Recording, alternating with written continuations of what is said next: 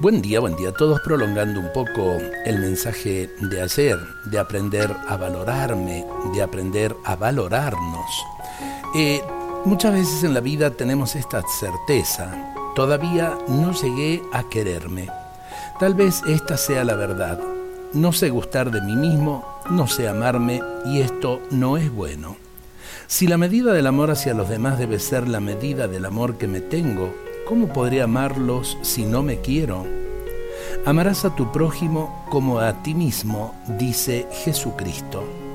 Y si no me gusta lo que es mío, y si no me gusta lo que hago, ¿qué posibilidades tendré de amar a mi prójimo, de amar lo que es suyo, de apreciar lo que hace? Leí en un escrito sobre la vida una frase que guardo para siempre. Es verdad que tengo poco, pero me gusta lo poco que tengo. Es eso en definitiva. El amor logra que lo poco sea suficiente. Y esto va a llevar a abrir mi corazón eh, frente a los demás.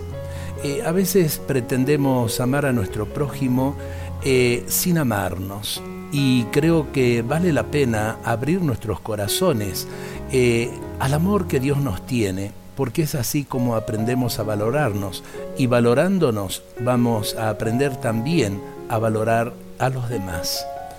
Eh, pensemos en nuestros seres queridos, pensemos en quienes nos acompañan en la tarea cotidiana, en el trabajo, Pensemos en todos los que nos rodean. Pensemos también en aquellos que eh, acuden eh, al servicio que yo pueda brindar a través del trabajo. Si me valoro, voy a valorar eh, a aquel que sale a mi encuentro. Si no me valoro, lo voy a rechazar. Eh, vale la pena pensarlo, insisto, porque en definitiva la clave de un buen día tiene que ver con el amor que yo tenga al prójimo y tiene que ver con el amor que yo me tenga a mí mismo. Dios nos bendiga a todos en este día.